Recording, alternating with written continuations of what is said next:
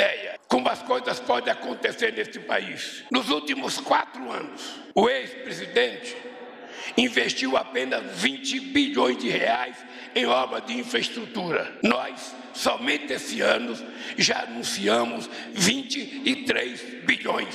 Ou seja, num ano, nós vamos colocar mais dinheiro do que eles colocaram em quatro. A Petrobras, ela entregou de dividendos mais de 215 bilhões de reais, quando ela deveria ter investido metade no crescimento econômico desse país, na indústria brasileira, na indústria naval, na indústria de óleo e gás. A Petrobras, ao invés de investir, ela resolveu agraciar os acionistas minoritários com 215 bilhões teve um lucro de 195 bilhões. E quanto foi o investimento da Petrobras? Quase nada. Da redação do Jornal Zenorte, eu sou Adriano Castor. E nesse episódio do podcast de hoje, vamos falar a respeito das novas regras do Bolsa Família, que foi anunciado pelo governo federal para começar a ser pago no próximo dia 20 de março. Além disso, o anúncio serviu também de palanque para, mais uma vez, o presidente Lula criticar o governo anterior. Hoje é segunda-feira, dia 6 de março de 2023 anunciado na última semana o relançamento do programa Bolsa Família pelo governo federal. E o anúncio realizado teve muitos discursos, lembranças e também críticas ao governo anterior. Durante o anúncio do retorno do programa em toda a extensão do país, o presidente do Congemas, Elias de Souza de Oliveira, citou que é necessário uma parceria em todas as instâncias para a realização do programa em sua totalidade. Segundo o presidente do Congemas, é dentro dos municípios que tudo acontece e é nas prefeituras que fazem parte do cadastramento e também sabem o que ocorre com as pessoas mais próximas a receber o benefício e também o cadastro único.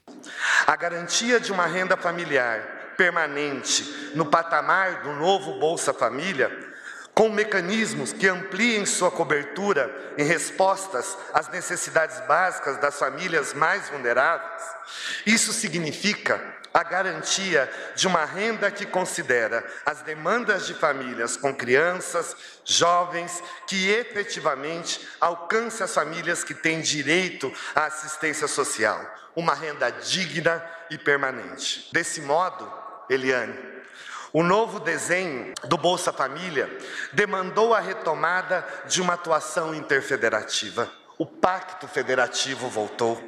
É no município que a vida acontece. É no CRAS, é no posto de atendimento do cadastro único que a população busca seus direitos. Somos nós, gestores, gestoras, trabalhadores e trabalhadoras do SUAS, que identificamos as demandas e sabemos da realidade das cidadãs e dos cidadãos. É, e dos cidadãos. Estamos retomando a relação federativa, os recursos continuados para os serviços instalados, o pleno funcionamento das instâncias do SUAS de pactuação e de controle social. Isso permitindo que as políticas públicas sejam mais efetivas, integradas e promovam impactos sociais. Por isso, é fundamental que o programa Bolsa Família seja intersetorial. A renda é indispensável, especialmente num país desigual, com tanta pobreza, fome e desproteção social. É indispensável diante das obrigações do Estado democrático de direito, da necessária implantação de um sistema de proteção social. Mas a renda deve ser acompanhada de um conjunto de serviços a partir do princípio da integralidade, da proteção, com assistência social, saúde, educação, segurança alimentar e nutricional, trabalho, moradia popular, entre outros direitos fundamentais. A presidente da Caixa Econômica Federal, Maria Rita Serrano, disse que a reformulação do programa mantém a atenção e a prioridade aos que mais precisam, retorna o conceito fundamental da família e vai além da transferência de renda. Segundo a presidente da Caixa, o objetivo é garantir a alimentação e qualidade de todos, mas também resgatar a dignidade das pessoas.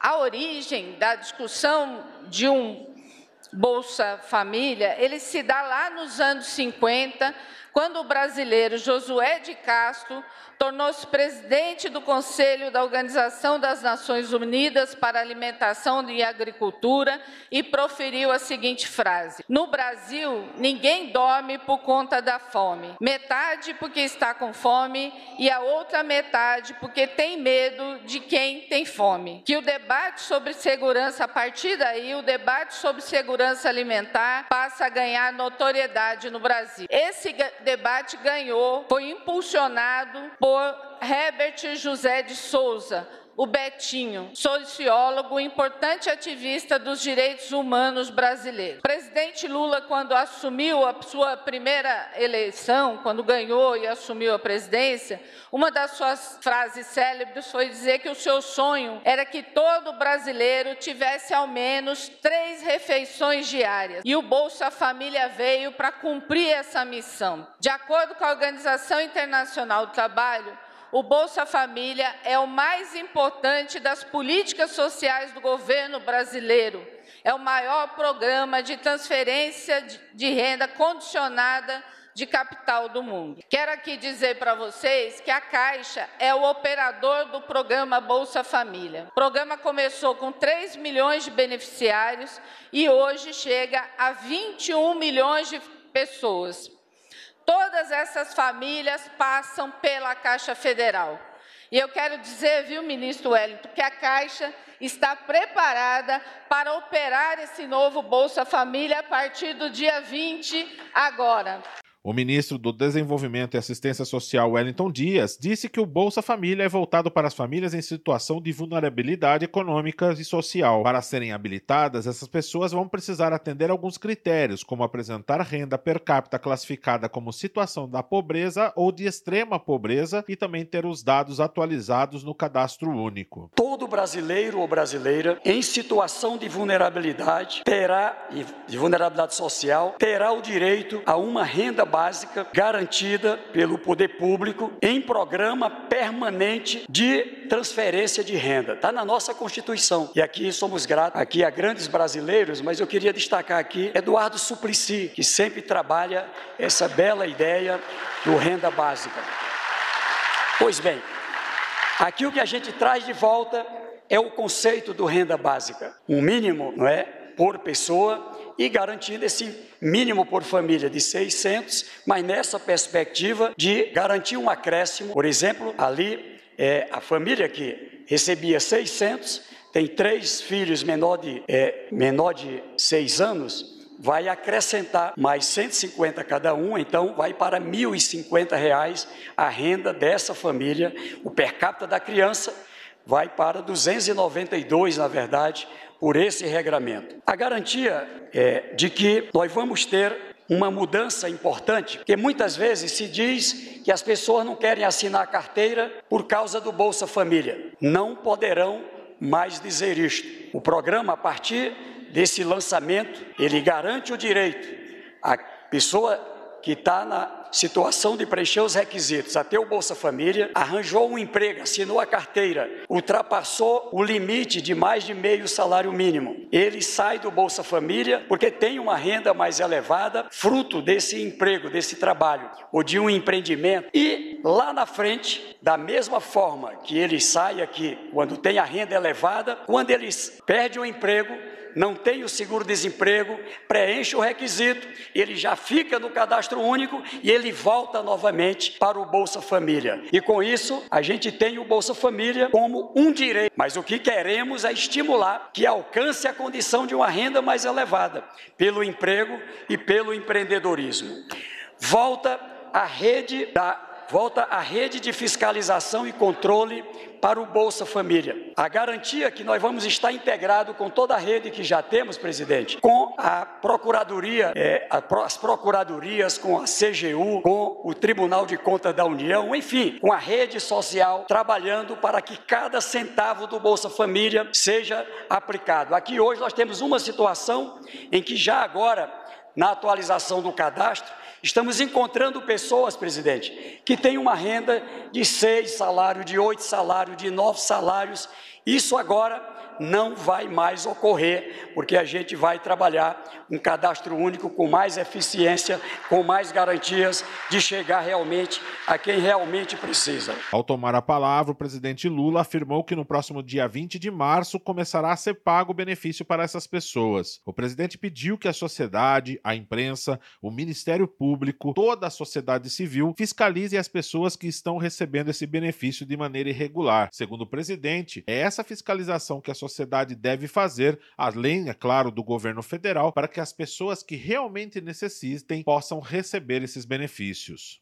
Eu vou apenas dizer algumas coisas que é necessário dizer. Primeiro, nós estamos assumindo o compromisso de que dia 20 de março começará a ser feito o pagamento desse programa. Então fique atento, porque é a partir do dia 20 de março. Segundo, eu queria que vocês levassem em conta que esse não é um programa de um governo. Esse não é um programa de um presidente da República. Esse é um programa da sociedade brasileira. E que só vai dar certo se a sociedade brasileira assumir a responsabilidade de fiscalizar o cadastro único que nós estamos fazendo. Porque o programa só dará certo se o cadastro permitir que o benefício chegue exatamente às mulheres, aos homens e às crianças que precisam desse dinheiro. Por isso, companheiro Wellington, eu queria pedir, primeiro, a fiscalização da imprensa brasileira, que pudesse fiscalizar esse programa com muita seriedade. Porque se tiver alguém que não mereça, esse alguém não vai receber. O programa é só para as pessoas que estão em condições de pobreza. A segunda coisa é que eu queria pedir que o Ministério Público Federal tratasse de partilhar um convênio com o Ministério Wellington para fiscalizar. Que o Ministério Público Estadual, em cada estado, pudesse fazer um convênio com o Ministério para fiscalizar. Que as igrejas, que o sindicato, que as prefeituras, que todo mundo fiscalize. Porque se não houver fiscalização, esse dinheiro não pode chegar na mão de ninguém que não seja as pessoas e nós não queremos intermediário. Nós não queremos presidente da República de intermediário, nós não queremos prefeito de intermediário, nós não queremos vereador de intermediário. Somente quem tem que saber quem vai receber são vocês e a Caixa Econômica Federal que vai pagar esse benefício para vocês. O compromisso que vocês têm é de ajudar a gente a fiscalizar esse programa para que ele possa dar certo. Houve uma vez uma primeira-dama, chamada Dona Ruth Cardoso, que disse que os programas sociais que eram feitos até outro tempo, era melhor jogar dinheiro de helicóptero, porque chegava na mão das pessoas, do que você ter um programa sem um cadastro único para entregar o dinheiro. E esse Bolsa Família, ele é apenas um pedaço das coisas que nós temos que fazer. A gente não está prometendo que o Bolsa Família vai resolver todos os problemas da sociedade brasileira.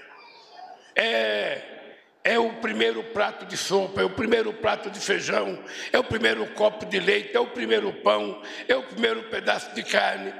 Mas, junto com isso, tem que vir uma política de crescimento econômico, de geração de empregos e de transferência de renda através do salário, que é o que importa para o trabalhador. Lula também aproveitou para criticar o crescimento econômico do país, dizendo que os investimentos feitos no governo federal nos últimos três meses são maiores do que foram realizados no último governo em quatro anos. Eu não sei se vocês perceberam, hoje foi publicado os dados do último trimestre do ano, sabe? A economia brasileira não cresceu a nada, nada o ano passado. Então, o desafio que nós temos agora, companheiros, é fazer a economia voltar a crescer. E nós temos que fazer investimento. Primeiro, não permitir que nenhuma obra continue paralisada neste país. Todas as obras que estão em andamento, nós temos que fazê-la voltar a funcionar. Seja casa, seja estrada, seja ponte, seja ferrovia. Só para vocês terem ideia, como as coisas podem acontecer neste país. Nos últimos quatro anos, o ex-presidente investiu apenas 20 bilhões de reais em obras de infraestrutura. Nós, somente esse ano, já anunciamos 23 bilhões. Ou seja, num ano, nós vamos colocar mais dinheiro do que eles colocaram em quatro. Isso deve valer para a educação. Isso deve valer para a saúde, isso deve valer para casa, deve valer para a escola, para a creche, porque senão a gente não gera o emprego que a gente precisa gerar. Eu lembro que uma vez, o companheiro Jacques Wagner era ministro do Trabalho, e nós inventamos, porque tinha sido uma peça de campanha, de criar o primeiro emprego nesse país. E nós mandamos um projeto de lei para o Congresso Nacional. O Congresso Nacional aprovou o projeto de lei do mais emprego. A gente garantia 200 reais para cada empregador que empregasse o trabalhador. O Wagner se lembra disso. Ninguém contratou ninguém porque a gente oferecia 200 reais. Entretanto, quando a economia começou a crescer, nós geramos 22 milhões de empregos durante o período do nosso governo. Só vai gerar emprego se a economia crescer. E a economia, para crescer, é preciso, primeiro, que haja investimento privado. E se não houver investimento privado, que haja investimento público. Não é que a gente quer que o Estado faça as coisas que o privado tem que fazer. Mas se o governo federal não investir dinheiro como indutor do desenvolvimento, nada vai acontecer. E eu quero dizer para vocês aqui que a gente está lançando um programa. A Caixa Econômica Federal, o Banco do Brasil, o BNB, o BASA, o BNDES, pode ter certeza que vão voltar a investir dinheiro para gerar empregos, gerar desenvolvimento e gerar distribuição de renda efetiva para esse país. Lula, antes de finalizar o seu discurso, também criticou a política de preços da Petrobras, na qual o combustível novamente voltou a crescer. Porém, cabe aqui um parênteses, lembrando que o governo federal retornou a cobrança do imposto do ICMS sobre os combustíveis. Lula afirmou que a empresa deve distribuir os seus dividendos no crescimento do Brasil e não para os seus associados. Nós não podemos aceitar a ideia da notícia de hoje. A Petrobras ela entregou de dividendos mais de 215 bilhões de reais, quando ela deveria ter investido metade no crescimento econômico desse país, na indústria brasileira, na indústria naval, na indústria de óleo e gás. A Petrobras, ao invés de investir, ela resolveu agraciar os acionistas minoritários com 215 bilhões teve um lucro de 195 bilhões. E quanto foi o investimento da Petrobras? Quase nada. Porque a Petrobras, que no nosso tempo era uma empresa de desenvolvimento desse país, agora é uma empresa exportadora de óleo cru. Não foi para isso que nós descobrimos o pré-sal. O pré-sal era para que a gente tivesse um passaporte do futuro do nosso povo e que a gente exportasse derivado de petróleo e não exportar óleo cru como nós estamos exportando. Então é importante dizer, é importante dizer, companheiro Wellington, que você vai ter muito mais dinheiro para cumprir com o seu programa se a gente fizer as coisas acontecerem de verdade nesse país. E é importante saber que as empresas brasileiras, os bancos brasileiros, têm que pensar primeiro nesse país, para depois pensar nos seus lucros ou pensar nos seus acionistas.